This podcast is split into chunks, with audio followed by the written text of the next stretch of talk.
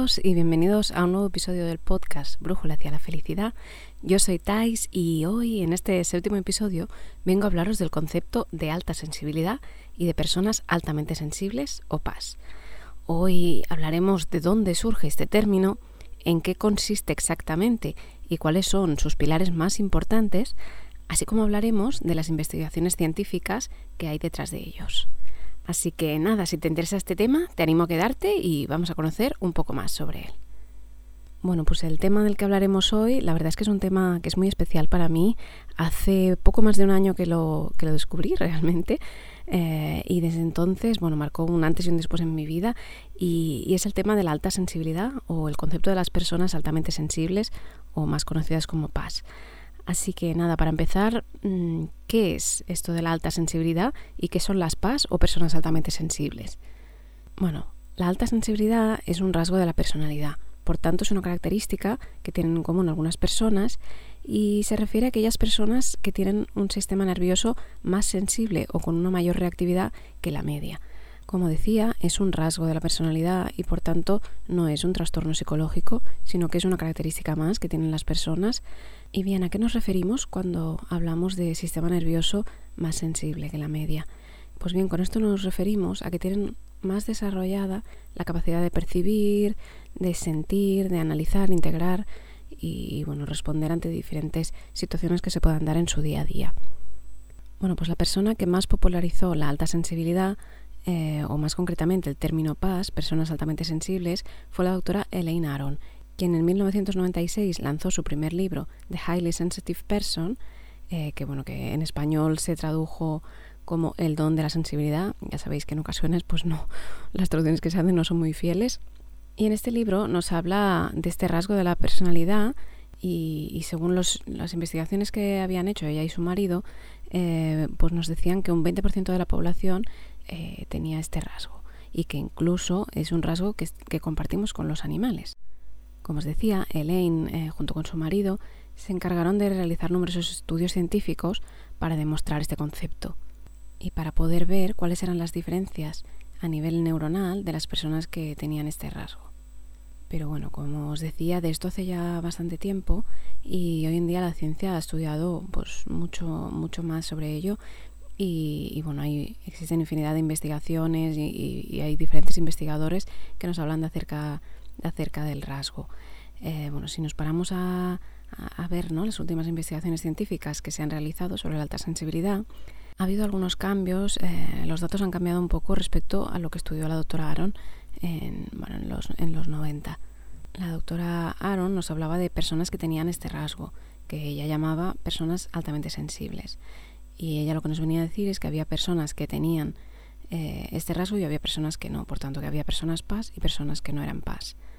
Pero como os digo, eh, hay muchos más estudios y muchos más investigadores que han trabajado en este tema.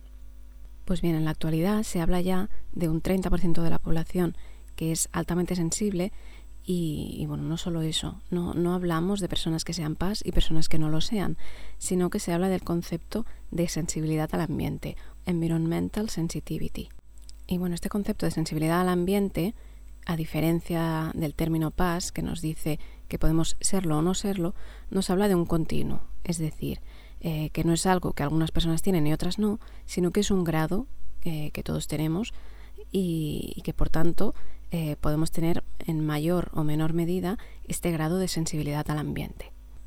Concretamente, estos estudios más recientes nos vienen a decir que hay un 30% de la población que es altamente sensible, un 40% de la población que tendría lo que viene a ser una sensibilidad media y un 30% de la población que tiene una sensibilidad relativamente baja. Bueno, por si os interesa profundizar más sobre este tema, os dejo en la descripción un artículo que publiqué en mi blog en el que pongo algunos enlaces para investigar más sobre, sobre estos temas. Pero bueno, como os decía, no son únicamente las personas las que cuentan con este rasgo de la personalidad, sino que este rasgo se da también en animales. Los investigadores que han estudiado este rasgo en animales nos explican que surgió a nivel evolutivo para ayudarnos a sobrevivir como especies. ¿Y por qué sucedía esto? Porque este rasgo nos ofrecía una serie de ventajas mm, que nos ayudaban en momentos que, que prestar atención era algo muy valioso. Y bueno, ¿por qué digo que este rasgo ¿no? aportaba algo muy valioso para la supervivencia? Bueno, en animales eh, en ocasiones no puede pasar que, que, bueno, están los animales en algún lugar y de repente se presenta un, animal que puede querer atacarlos. El hecho de que haya algunos animales que tengan eh, bueno, más desarrollada esta capacidad para percibir las cosas que suceden, les ayudaba ¿no? en, el momento de, poder sobrevivir eh, ante una amenaza. Ah, les ayudaba en el hecho de que podían estar más atentos, podían avisar a los, a los otros miembros de la manada, etc. Y bueno, esto sucedía de la misma manera eh, bueno, nuestros antepasados de las cavernas, si pensamos en, en, el ser humano primitivo, como sabéis, eso vivían en, en manadas y bueno, habían ¿no? las, las personas ¿no? que, que, tenían esa facilidad para despertarse eh, cuando eh, venía un peligro que, estaban más atentos al más mínimo cambio, lo percibían, eh, podían responder con mayor rapidez ¿no? cuando bueno, protegerse era algo muy importante. También si pensamos en este rasgo en otros ámbitos, como por ejemplo en el, en el, ámbito laboral, sabemos que contar con diferentes perfiles, diferentes tipos de perfiles, con diferentes capacidades o habilidades en, en el trabajo, pues es, es, importante, ¿no? Nos ayuda a tener equipos más completos, ¿no? Que se retroalimentan entre ellos. Pues bien, en el caso de la alta sensibilidad eh, funciona de la misma manera, ya que las personas con este rasgo tienen una serie de capacidades que nos pueden ayudar a bueno, nos pueden servir de ayuda en determinados casos. Así que, bueno, para, para comprender esto un poquito mejor, eh, os voy a hablar de las características que tienen las personas altamente sensibles. Y bueno, esto surge de los estudios de la doctora Lane Aron, que nos habla del concepto de los cuatro pilares de las personas altamente sensibles. En inglés responde al acrónimo DAS, de OES. Eh, bueno, os voy a decir cuáles son los cuatro puntos principales y ahora veremos eh, las características de cada uno de ellos. El primero es profundidad de procesamiento, depth of processing. El segundo, sobreestimulación, overstimulation. El tercero, gran emocionalidad y empatía, emotional reactivity. Y el cuarto, sensibilidad a las sutilezas, sensing the subtle. Bueno, pues ahora os voy a hablar un poquito más de cada uno de estos pilares, empezando por el primero, profundidad de procesamiento. Como os decía, las personas altamente sensibles tienen algunas diferencias en su sistema nervioso y por tanto la información que les llega a través de los sentidos la reciben y la procesan de una manera diferente, de una manera más minuciosa y más profunda. Esto puede darse a nivel consciente como a nivel inconsciente, ¿vale? Como hablamos en el capítulo anterior, sabéis que, que bueno, a partir de los estímulos que recibimos en el día a día a través de nuestros sentidos, eh, bueno, hay cierta información que nos llega a través del subconsciente y en ocasiones pues nuestro, nuestro cuerpo la, almacena, la utiliza para eh, decidir cómo actuar, etcétera. ¿Vale? Lo que hablamos en este pilar de los PAS es que esta información que percibimos, ya sea a nivel inconsciente como conscientemente, es más, es más detallada. Con lo que eh, digamos que la información que recibimos del, del, entorno es mayor, recibimos más información. Por tanto, eh, las personas altamente sensibles suelen fijarse más en detalles que quizá otras personas no perciben. Aquí, por ejemplo, podemos hablar de, del lenguaje no verbal, eh, cuando una persona está hablando, pues quizá algún gesto que hace, pues podemos percibir cómo se está sintiendo solo por un, por un gesto que haga o por un movimiento que haga en la cara. Y esta profundidad de procesamiento también hace a las personas altamente sensibles que tengan una mayor tendencia a, bueno, darle vueltas ¿no? a la cabeza, digamos que, que pueden, eh, como, como, se diría, ¿no? comerse el coco con, con más frecuencia, eh, ¿vale? Bueno, dan muchas vueltas a sus pensamientos y, también los analizan eh, más profundamente, ¿vale? Las, bueno, la información que reciben la analizan con más profundidad. También se asocia esta profundidad de procesamiento a una mayor creatividad, ya que eh, bueno, se ha demostrado que utilizan más zonas de cerebro para procesar la información y bueno, a menudo eh, son personas que son más perfeccionistas, ¿no? que, que buscan bueno, pues tener las cosas de una manera determinada, ¿no? alineada con lo que lo que ellos quieren o ellos buscan. El segundo punto es el de la sobreestimulación. Y bueno, como decíamos en el punto anterior, eh, las personas altamente sensibles reciben una mayor cantidad de información. Esto puede llevarles a, a experimentar pues, un nivel de saturación sensorial o de sobreestimulación, ya que al ser personas que cuentan con una mayor sensibilidad y reactividad, al enfrentarse con tanta información que tienen que procesar a la vez, pues a menudo se ven sobrepasados y llegan a, una fase como de bloqueo por, saturación que les hace tener como una mayor necesidad de desconectar y descansar para volver a sentirse mejor, ¿no? Para superar esta fase de sobreestimulación. Esto puede darse, por ejemplo, cuando se enfrentan a situaciones que son nuevas para ellos o, cuando se encuentran en situaciones que, que, tienen demasiados estímulos, ¿no? Algunas personas altamente sensibles, pues, eh, bueno, se comenta, ¿no? Que, pueden sentir molestias pues, cuando hay ruidos muy, muy fuertes, cuando hay demasiado ruido en, en un lugar, cuando hay demasiadas luces, incluso, ¿no? Cada persona es diferente, pero son elementos ¿no? que se han estudiado que, pues que, que les afectan más que a otras personas. Y bueno, esta sobrecarga, ¿no? Al, al, recibirse un exceso de información, pues esto les puede pasar a todas las personas. Pero en el caso de, de las pasa tener una mayor capacidad de procesamiento de la información, eh, digamos que reciben esta información con una mayor intensidad y por tanto les afecta, les afecta más.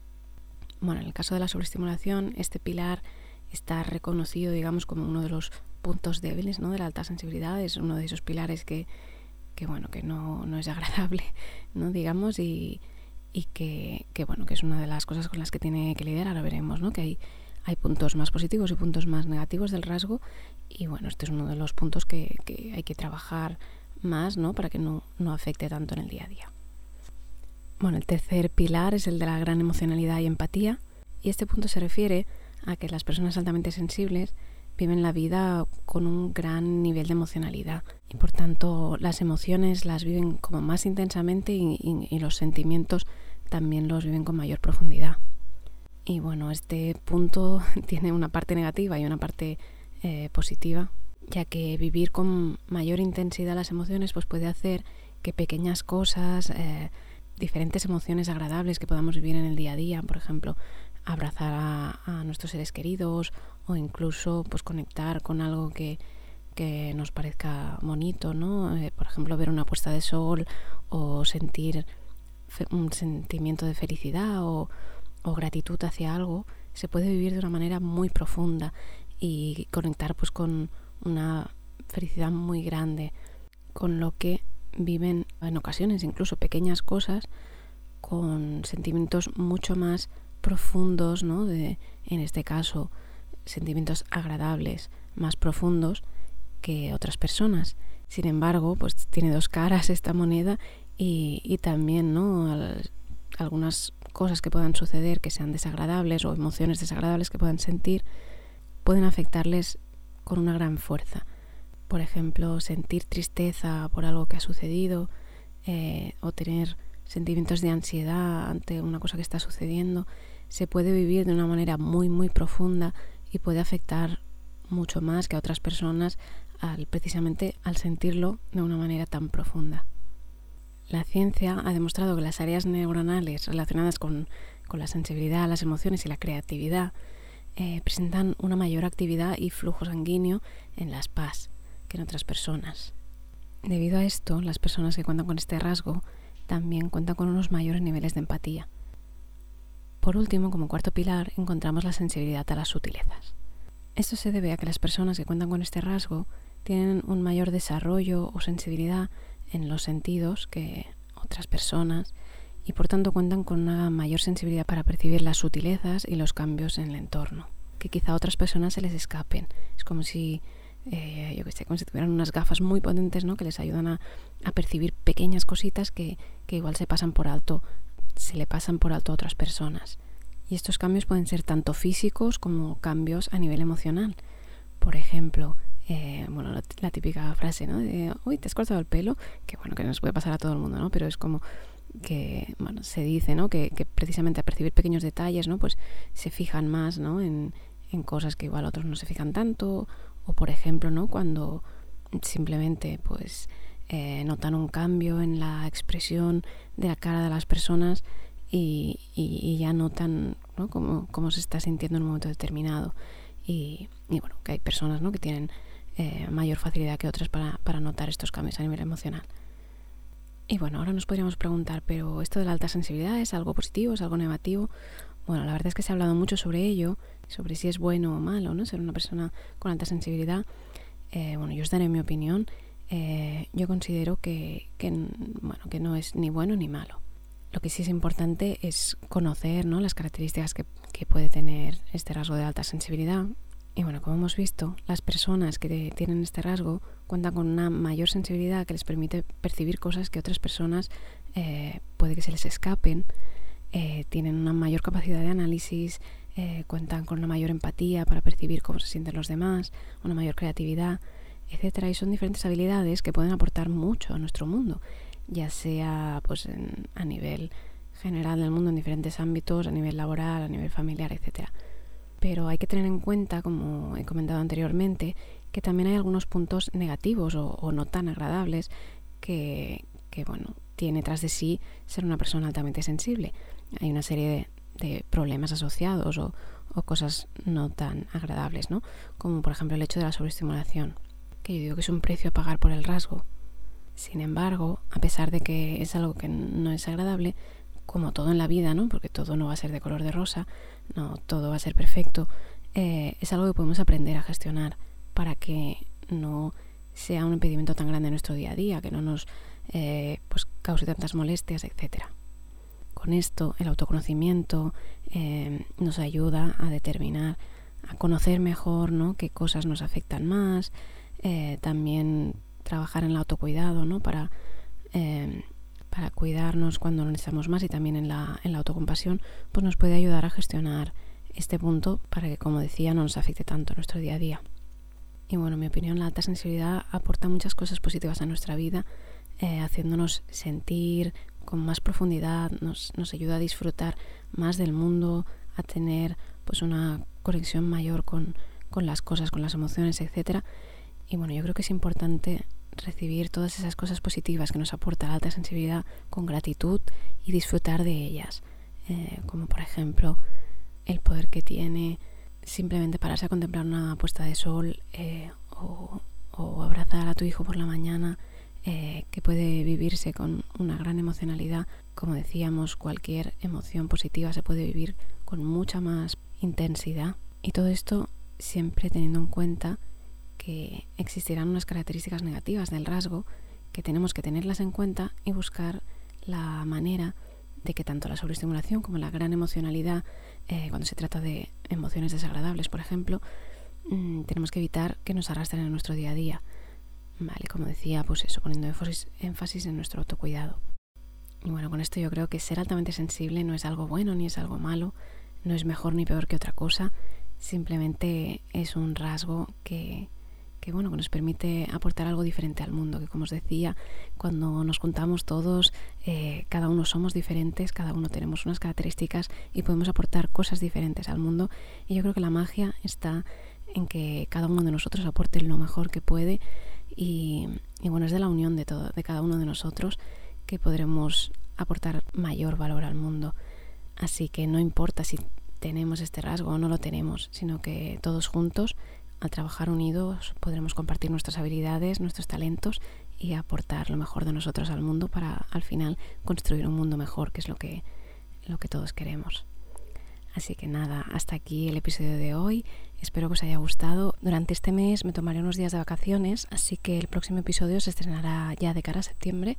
Eh, bueno, como comentaba en el episodio anterior, iremos alternando em, los episodios en los que hablaremos de inteligencia emocional y bueno, en el próximo episodio os hablaré de inteligencia emocional y neuroplasticidad para conocer un poco qué debemos hacer para poder hacer cambios eh, en nuestra manera de actuar eh, de nuestra, nuestra manera de responder ante las cosas en lugar de reaccionar automáticamente y bueno, qué, nos dice la ciencia sobre ello eh, y qué podemos hacer para que estos cambios perduren en el tiempo. Y, nada, muchas gracias por estar aquí, que tengas un buen día y que tu brújula esté contigo. Un beso, hasta la próxima.